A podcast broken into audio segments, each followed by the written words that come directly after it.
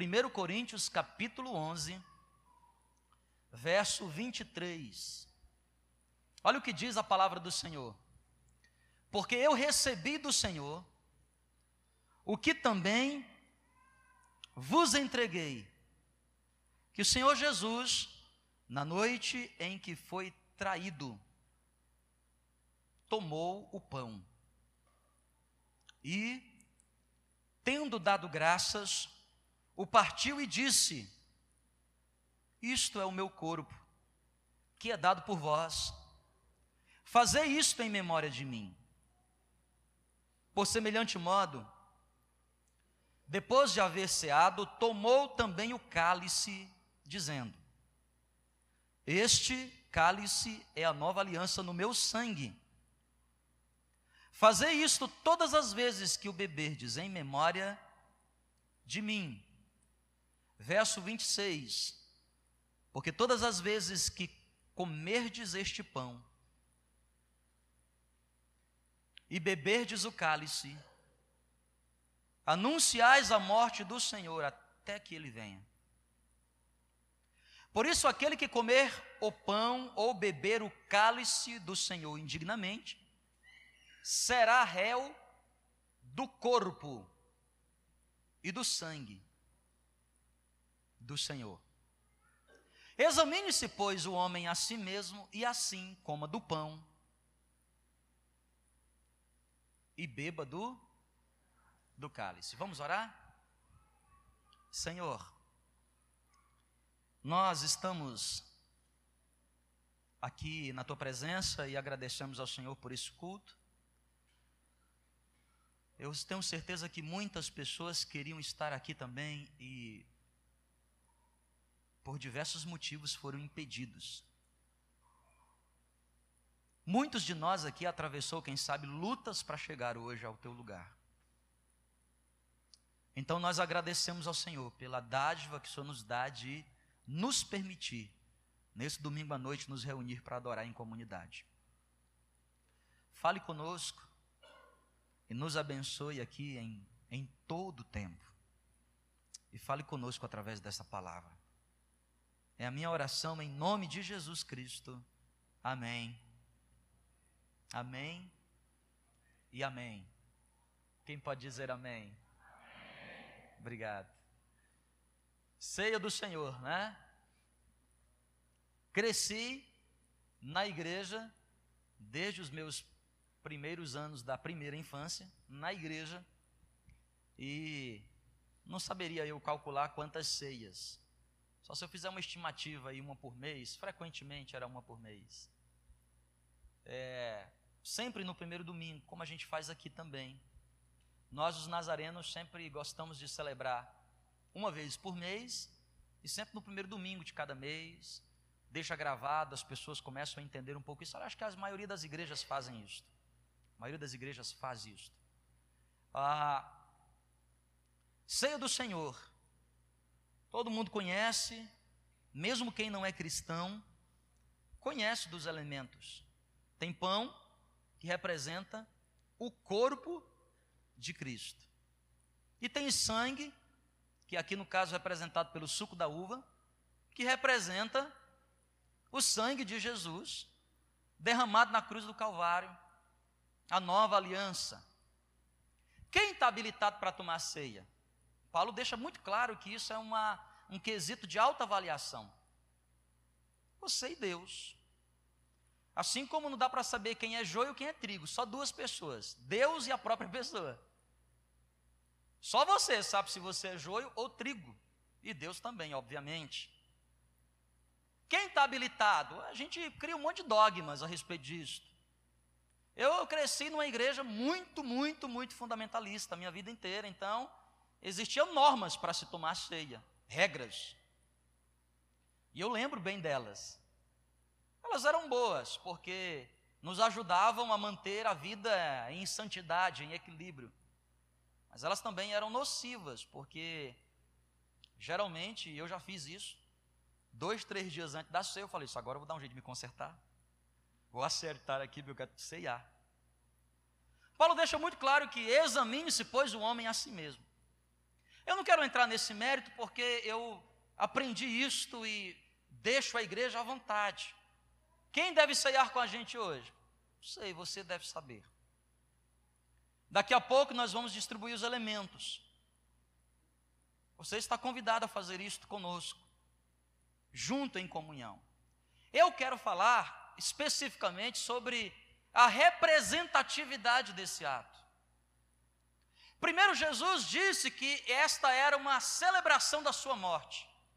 Portanto, nessa noite nós não estamos celebrando a ressurreição, embora ela seja crucial à fé cristã. Nós fazemos isso na Páscoa. Celebramos então a ressurreição de Jesus. Mas hoje nós estamos aqui reunidos e fazemos isso uma vez por mês para celebrar a morte, porque a morte de Jesus é de suma importância. Ele morreu no meu lugar. A dívida que era para eu pagar, ele pagou por mim. A ceia representa isso. Ela é um memorial. Como que nós fazemos as pessoas importantes? Você chega num anfiteatro ou num teatro, às vezes numa praça pública, às vezes numa cidade, sempre você vai encontrar em um lugar um memorial. Às vezes é o nome de uma rua, às vezes o nome de um bairro. Um memorial. Algo que faz relembrar os atos daquela pessoa.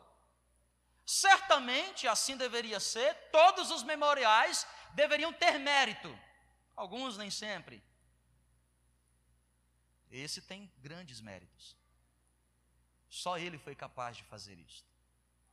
Nós estamos aqui nessa noite para celebrar este memorial da morte de Cristo Jesus, que nos comprou com alto e precioso sangue, como de um cordeiro imaculado. Duas coisas eu quero me concentrar aqui em rápidos minutos sobre dois elementos que, de fato, a ceia do Senhor traz fortalecimento para nós. Primeiro, deixa uma sua Bíblia aberta em 1 Coríntios capítulo 11 e olha o que a palavra de Deus nos ensina logo a partir do verso 23. Paulo diz assim: Porque eu recebi do Senhor o que também vos entreguei. Que o Senhor Jesus, na noite em que foi traído, os irmãos lembram desse texto? A noite em que Jesus foi traído? Era uma quinta-feira, noite. Era período da Páscoa. Jesus dá ordem aos seus discípulos e diz: Por favor, vão à minha frente, e quando vocês chegarem na cidade, vão encontrar dois servos levando consigo um cântaro. Siga-o.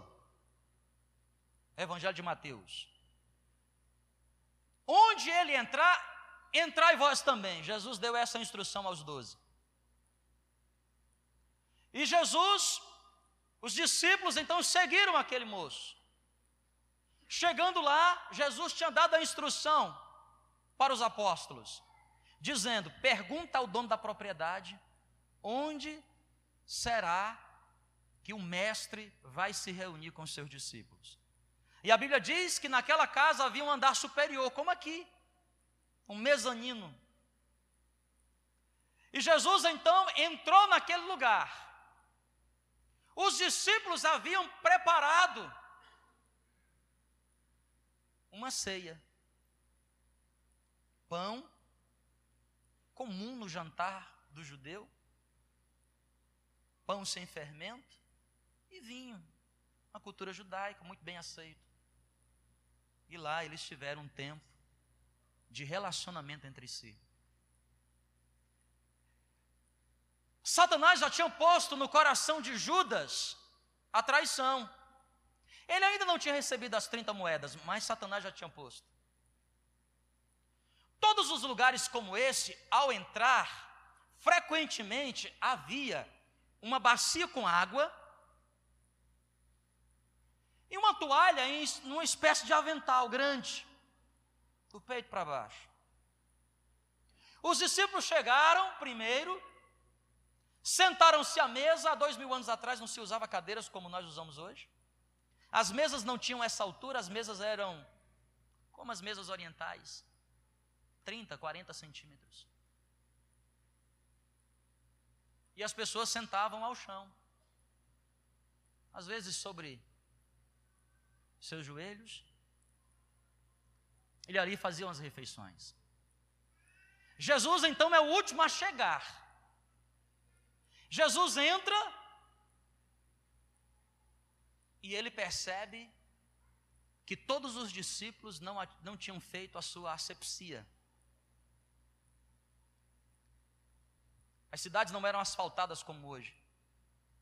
E nem tampouco se usava automóvel com ar-condicionado. As pessoas andavam a pé. Sandálias de couro. Imagina como estava cheiroso. Deixaram as sandálias e foram para aquele lugar. Jesus então observa aquilo, coloca em si o avental, traz consigo a bacia senta com os discípulos e começa a fazer um ato magnífico. O que é que Jesus faz? O que ele faz? Lava os pés dos discípulos. Quem ainda está aqui, diga amém. Querido, o primeiro símbolo da ceia do Senhor, a primeira representação.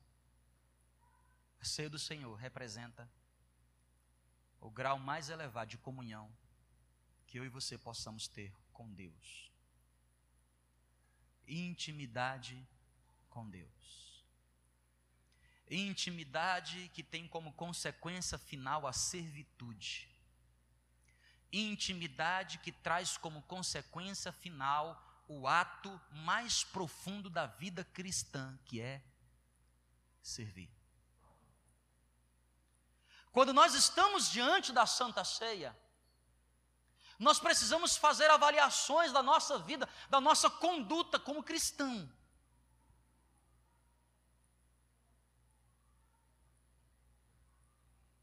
Será que nós estamos entendendo que um ato de celebração como essa representa, antes de qualquer coisa, o meu voluntariado em querer servir a Cristo Jesus.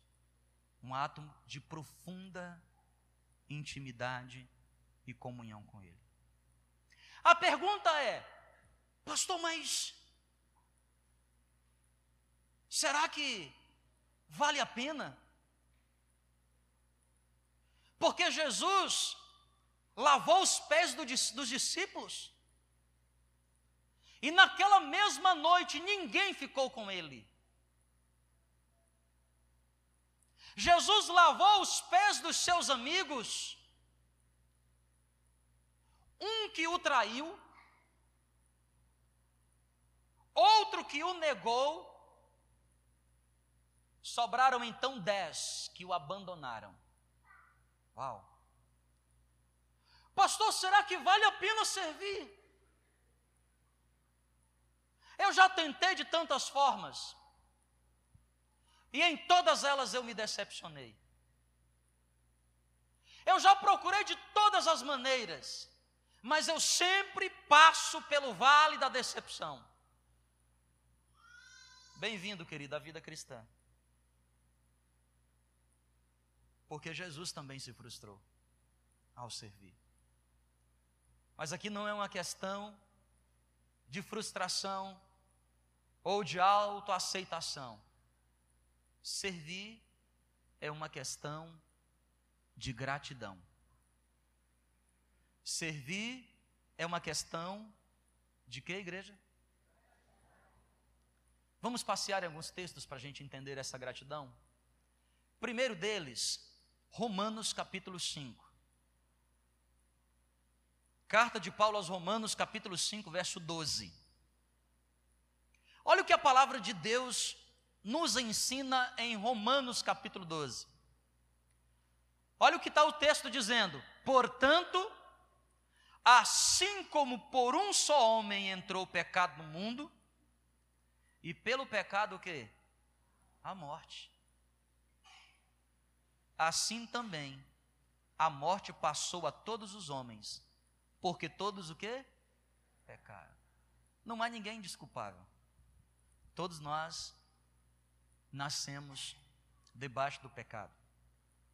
Por melhor que você seja, por mais bondoso que você pareça, por mais simpático que todo mundo acha que você é, todos nós fomos encerrados debaixo da mesma maldição. Todos nós somos pecadores. Todos nós erramos o alvo.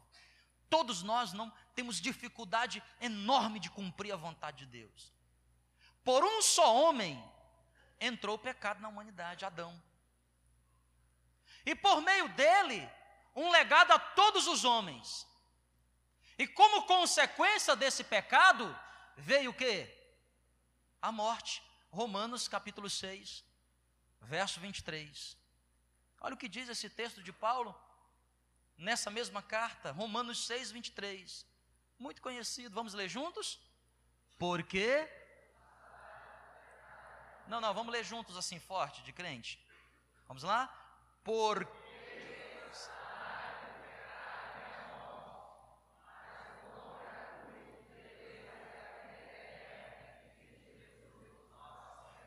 Qual é a recompensa do pecado? Morte. Morte. Pastor, por que, que o resultado do pecado é morte? Porque o meu pecado faz separação entre eu e o meu Deus. E Ele é a única fonte de vida. E fora dele não há vida. Por isso Jesus afirma lá no Evangelho de João: Eu sou o caminho, eu sou a verdade, mas eu também sou a vida. O meu pecado me faz separação dele. E agora eu estou longe do meu Deus, criado para viver em comunhão com Ele, mas o pecado que habita em mim me distancia do meu Deus, e como resultado é morte. E quando Paulo está falando aqui de morte, ele não está falando simplesmente da primeira morte. E todos nós podemos passar, todos nós passaremos por pelo menos uma morte. Alguns experimentarão duas. Está falando de morte espiritual. Quando não mais teremos oportunidade de reatar a nossa ligação, a nossa intimidade, a nossa relação perdida lá no jardim. Quem está entendendo, diga glória a Deus. Porque o salário do pecado é a morte. Pastor, por que devo servi-lo? Olha o que diz a palavra do Senhor na carta aos Hebreus, capítulo 9. Hebreus, capítulo 9, verso 22.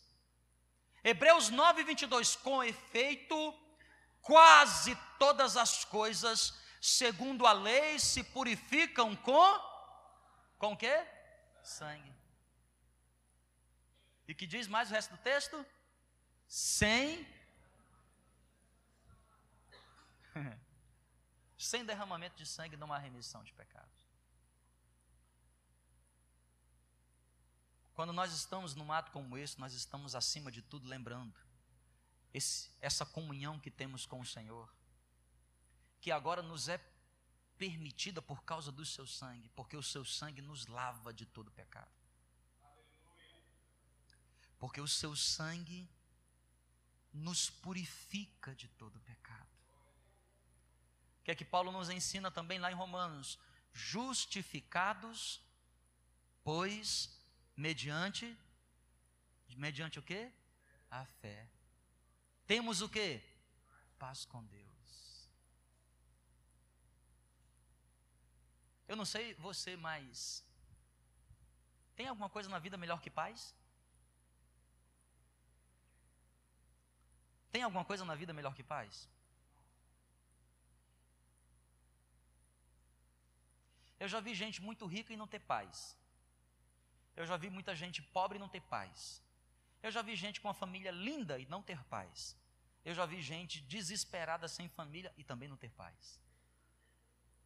Escuta, tem coisa mais importante na vida que paz? Quem gostaria aqui nessa noite de receber paz? Com sinceridade, paz. Aquela paz que você deita assim na rede. E você fala assim: ó oh, Deus, paz. Principalmente quando nós estamos atravessando guerras. Porque na vida a gente atravessa guerra, sim ou não? Mas você está no meio de uma guerra, fogo cruzado.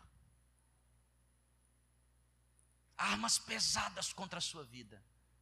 E ainda assim você olhar e perceber que você tem o quê? Paz. Quando nós estamos aqui diante desses elementos, queridos, nós estamos celebrando essa paz que Jesus nos deu. Comunhão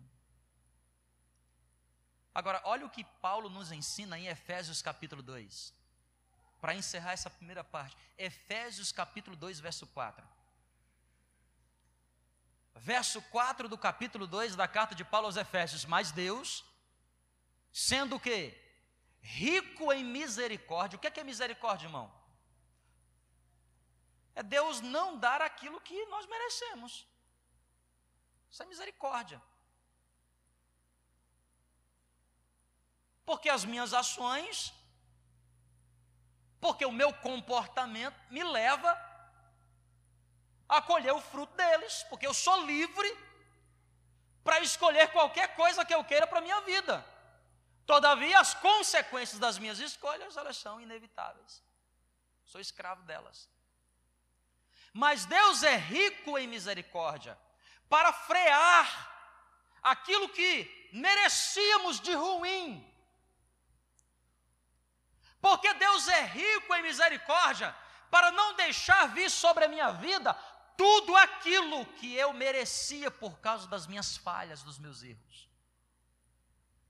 Por causa do seu grande amor com que nos amou. Verso 5 diz, desse mesmo capítulo: E estando nós mortos em nossos delitos, nos deu vida, juntamente com Cristo pela graça sois o quê? Salvos. E isso não vem de vós. É dom de Deus. Você está entendendo aqui por onde permeia a gratidão? Primeiro você e eu, não há um justo sequer, todos se extraviaram, todos carecem da glória de Deus. Então, por vivermos debaixo de um legado de pecado, o que nós merecíamos era a morte. Porque por um só homem entrou a morte e ela foi legada. Mas Deus, que é rico em misericórdia, freia o resultado da morte. Como que ele faz, fez isso? Enviando seu filho.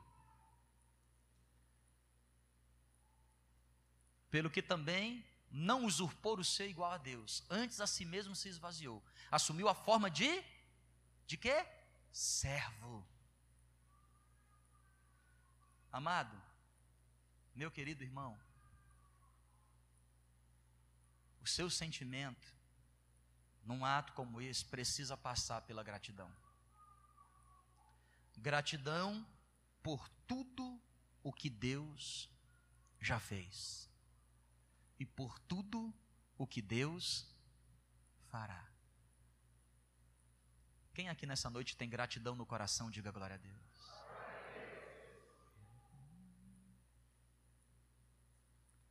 por tudo que tens feito, por tudo que vais fazer,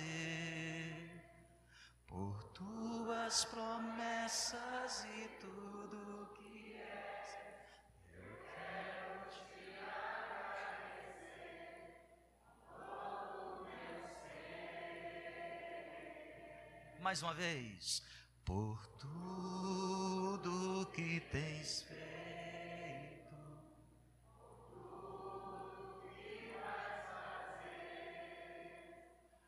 por tuas promessas e tudo que és. Com todo o meu ser, os homens te agradeço As mulheres.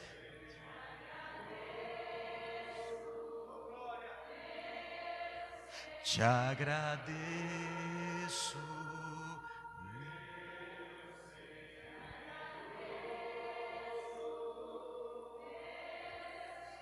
Te agradeço por me libertares, por ter morrido em meu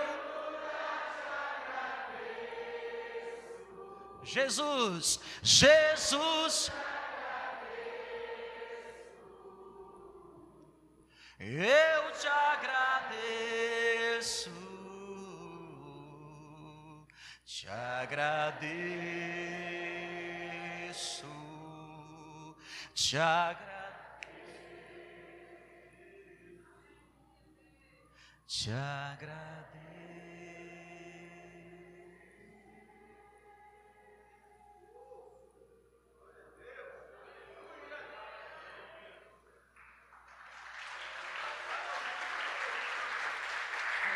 Agradeço, Deus.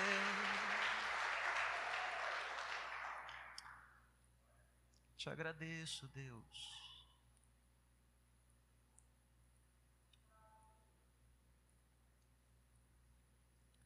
Te agradeço porque o Senhor nos comprou com teu sangue precioso, Pai.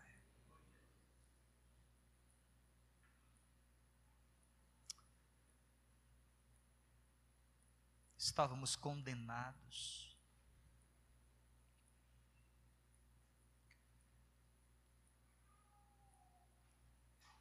Não há mérito nenhum em nós, Senhor. Por isso, essa noite nós queremos, em forma de gratidão, dar um jeito de te servir. Dar um jeito de servir ao Senhor.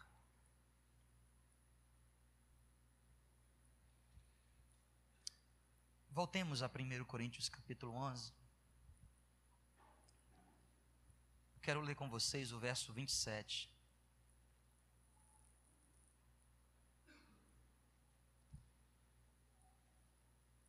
O cálice que representa esse sangue e que representa essa minha comunhão com Deus. 1 Coríntios capítulo 11, verso 27, diz assim: Por isso aquele que comer o pão ou beber o cálice do Senhor, de que maneira? Ué, que coisa interessante.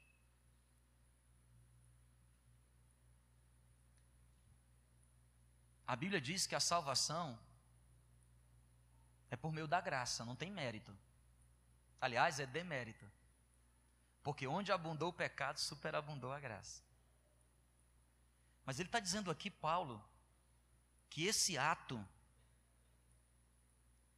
está dizendo assim: aquele que comer o pão ou beber o cálice indignamente. Portanto, há um mérito aqui. Nós precisamos nos tornar dignos. E pastor, como é que eu faço para me tornar digno? A primeira parte você já entendeu. Você precisa voltar e investir na sua comunhão com Deus. Mas o texto, no verso 27, diz que aquele que fizer esse ato indignamente, será o que? Réu. Uau! Todo mundo no Brasil está bem ligado com relação à justiça nos últimos anos, né? E todo mundo sabe que quando virou réu, o negócio está complicado. Principalmente se o Moro estiver no esquema. Aí tá feito. Réu, acusação formal, provas. Agora, será réu do quê? Réu do. O que está escrito lá? Corpo. Não, fala bem alto corpo? Corpo do Senhor. Será réu do pão que representa o corpo. Ora, a Bíblia diz em Efésios que Cristo Jesus é a cabeça, do qual todo o corpo bem ajustado e ligado pelo auxílio de todas as juntas, cooperam conjuntamente para a alta edificação. Porque já não sois mais forasteiros, nem estrangeiros, mas concidadão dos santos e membros da família de Deus. Paulo está falando aqui, inspirado pelo Espírito Santo, que aquele que comer do pão ou beber do cálice será réu se o fizer indignamente do corpo. E quem é o corpo de Cristo, irmão? Como é o nome do corpo de Cristo? Ah, é a É o quê? Igreja. Não fala alto. Igreja. Então entenda aqui uma verdade, não basta você ter comunhão com Deus. Não basta você estar com a sua íntima comunhão com o Senhor, você precisa também estar em comunhão com a noiva daquele que morreu, a igreja do Senhor Jesus. A igreja entrou no esquema, porque a igreja é o corpo de Cristo, por isso no verso 28, aliás, no verso exato 28, Paulo diz: Examine-se, pois, o homem a si mesmo. Vamos ler aqui algumas passagens da palavra de Deus. Amós capítulo 3, verso 3. Amós, está aí na Bíblia. Profeta menor. Amós capítulo 3, verso 3 diz assim: Porventura andarão dois juntos, se não houver entre eles o quê?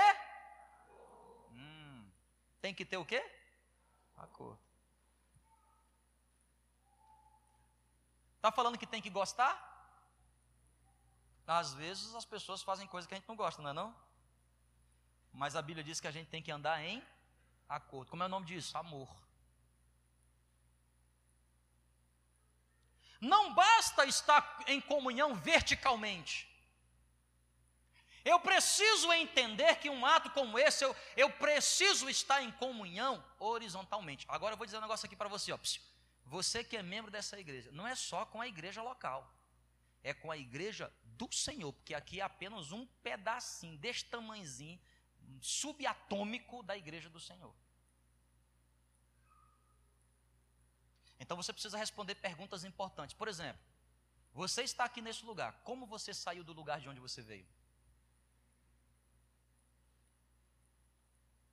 Aliás, você está aqui nesse lugar, como está você e as pessoas aqui deste lugar?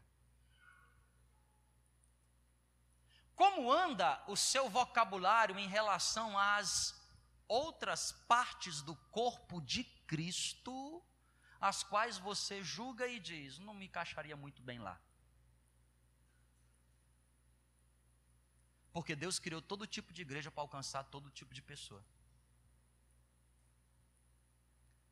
E o nosso compromisso deve ser sempre comunhão com o com quem? com o corpo. Vocês ficaram quietinhos, né, hoje? É que hoje eu esqueci a palavra da vitória. E trouxe a palavra da restauração sobre nós. Comunhão com o corpo, meu irmão. Eu tive, eu vou completar 41 já já. Eu tive o privilégio de viver em três igrejas na minha vida inteira. Dos quatro aos 23, 25 talvez. Dos 25 aos 30 e alguma coisa, 33, e os últimos sete anos aqui. Os últimos sete anos. As últimas, morei em Fortaleza, vivi uma igreja só e ter um privilégio de poder ir na igreja de onde eu era e lá eles me convidarem para pregar. Eu nunca fui porque eu estou de férias. Quando estou lá. A igreja de onde eu venho, como igreja do Nazareno, em São Carlos. E aqui com os irmãos. Eu amo estar aqui. Essa é a igreja que Isso é o povo que Deus me deu, eu tenho comunhão. Vocês são mais importantes para mim do que os meus familiares. Vocês só perdem para minha família, porque ela vem antes de vocês. Mas perde para os meus, mas ganha dos meus familiares. Porque esse é o lugar que Deus me colocou. E aqui nós estamos juntos para poder adorar a Deus. E a igreja local ela é importante. Por isso que tinha a igreja de Corinto, que é diferente da igreja de Éfeso, que é diferente da igreja. Mas eles haviam, eles tinham comunhão entre si. E todas as vezes que nós comemos esses elementos, nós estamos anunciando a morte de Cristo, que não morreu só por nós. É, pastor, mas o senhor não sabe do que eu vivi. Nem imagino. Mas certamente não foi maior do que Jesus. Quando nós estamos diante de um ato como esse, nós estamos celebrando a comunhão com o corpo de Cristo. Cuidado quando você fala de outro lugar. Ou cuidado quando você fala do lugar que você se alimenta. Porque esta é a igreja do Senhor Jesus. Essa não é a minha igreja. Quando eu cheguei aqui no começo, que nós tínhamos aí, começamos a plantar aqui a igreja do Nazareno, eu cheguei no lugar e a pessoa perguntou: O senhor é o Nazareno? Que aqui é a igreja do Nazareno? Eu disse: Não, essa não é minha igreja. Eu sou apenas um servo, um ministro dele, porque quem furou as mãos não fui eu. Quem morreu na cruz do Calvário não fui eu. Paulo está nos ensinando que nós devemos nos examinar e saber como é que está o nível de comunhão com o corpo.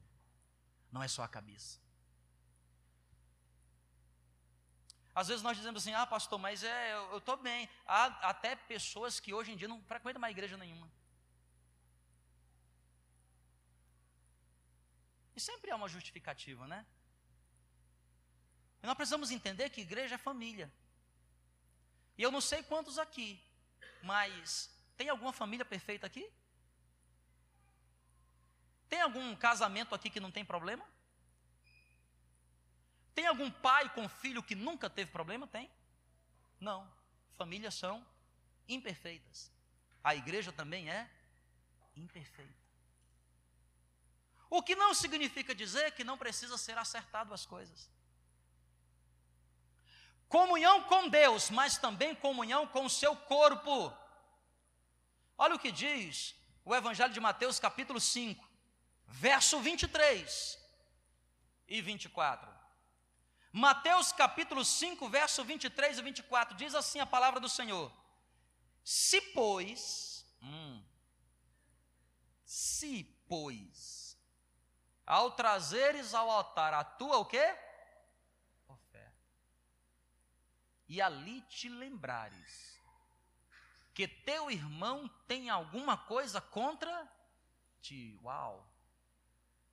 Deixa perante o altar a tua oferta e vai primeiro reconciliar-te com teu irmão. E então voltando, traze o que? A tua oferta. Amém, irmãos? Quem está entendendo, diga amém. Nós precisamos da ceia. Porque ela nos lembra os rudimentos mais fundamentais desse negócio chamado vida cristã. E é muito mais do que vivermos num grande ajuntamento, onde a gente recebe um alimento. Entenda, a igreja não é um lugar, não é um restaurante. Embora eu entenda que você precisa de um lugar para se alimentar. Mas o que há de mais importante lá na minha família não é o lugar onde a gente come, mas é o tempo que a gente passa junto. Às vezes a gente pode estar num bom restaurante, a gente gosta de um bom restaurante, mas às vezes a gente faz em casa. E a gente confessa, a gente não manda bem na cozinha. Mas é tão divertido. Porque o importante é a gente estar junto. Às vezes é um pão duro com a manteiga de hoje, o pão de ontem com a manteiga de hoje, no micro-ondas, a gente vai para o Parque Anauá, no piquenique. Mas é o tempo da comunhão. E o que eu quero chamar a atenção dessa igreja hoje aqui é: será que você não está perdendo a melhor parte da vida cristã? Que é duas coisas só: servir e comungar. Servir porque tem gratidão por tudo que Deus fez. Agora, se o seu foco de servir sempre será as pessoas, não vai dar certo. Porque as pessoas decepcionam a gente. A gente se frustra. Se o seu foco é o aplauso que lhe darão por causa do seu serviço, aí tem problema. Mas se o seu foco é a gratidão a Deus, porque Ele te comprou com alto e precioso sangue, o qual você não tinha condição de pagar, você terá a motivação correta para servir. Às vezes eu fico impressionado aqui na igreja, o pessoal da recepção precisa de gente para servir. O pessoal do Ministério Infantil precisa de gente para servir. Esses dias aqui a gente precisa de gente para cá, para todos os lados. Porque não falta. Nós precisamos aprender e entender que servir é uma, é uma forma de agradecer a Deus por tudo que Ele fez. Você não deve perder nunca a oportunidade de servir. E servir não é só nas coisas que você está vendo, porque tem muita coisa que acontece numa igreja que você não vê. Você não vê. Servir às vezes para abrir uma porta de uma igreja, para desligar um alarme. Servir para vir, quem sabe, às vezes pintar um. Pintar.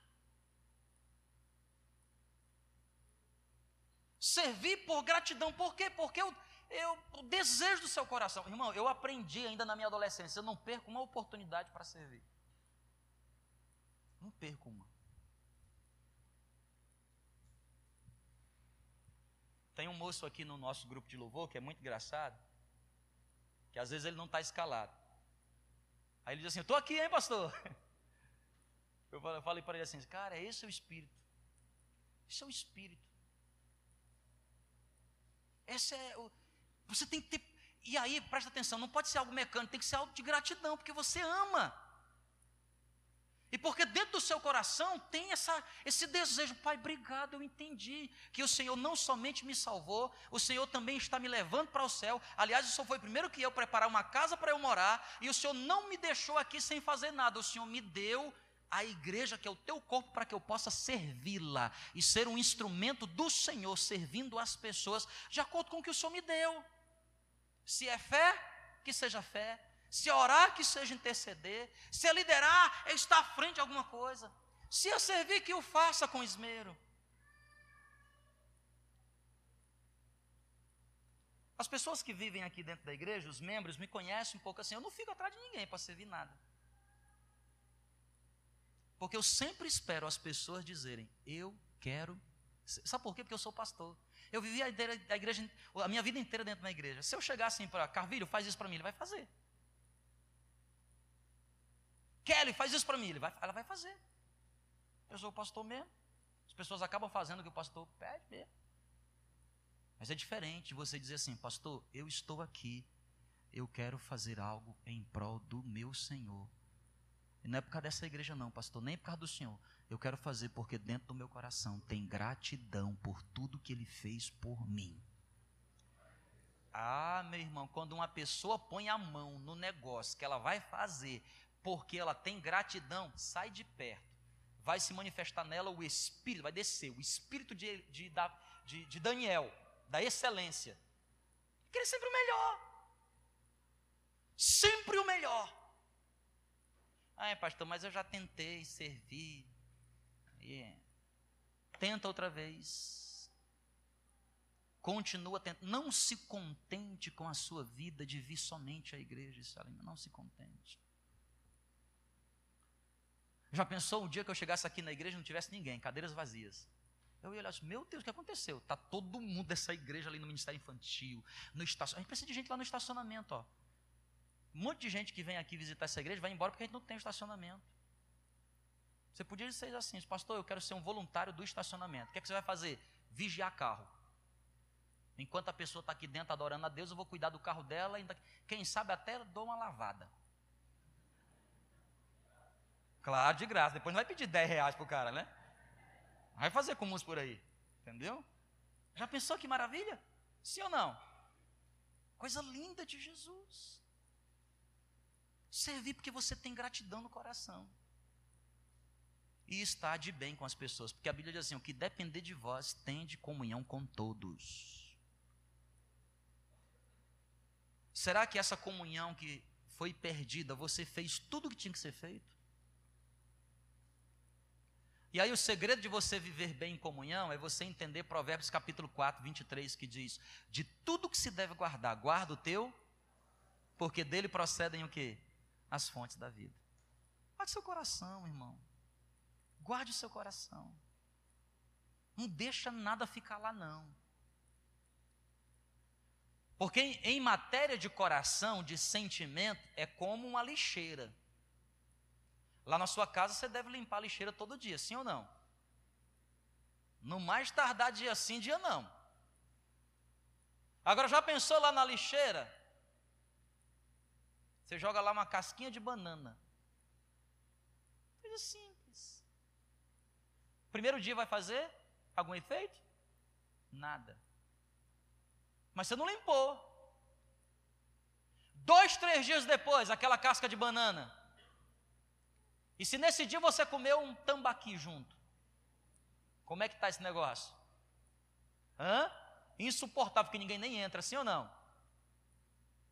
Esses dias alguém deixou, esqueceu, e a gente entende, uma mamadeira com leite. Já viu leite quando. Hum? Deixaram ali na gaveta da recepção. Talvez no domingo eu cheguei aqui numa terça-feira, quando eu abri, eu, meu pai do céu, o que é isso? Assim são as coisinhas no nosso coração. Quem sabe tem coisinha e você pode assim, não, não faz diferença nenhuma, essa casquinha de banana, daqui a pouco eu tiro. Só que o tempo vai passando, daqui a pouco aquilo gera podridão. Pastor, então como é que eu faço para limpar meu coração? Ceia do Senhor, perdoe. Porque perdão é a faxina do coração. Amém? Quem entendeu, diga glória a Deus. Vamos ficar de pé juntos? Quero chamar os irmãos aqui, a gente vai já já cear.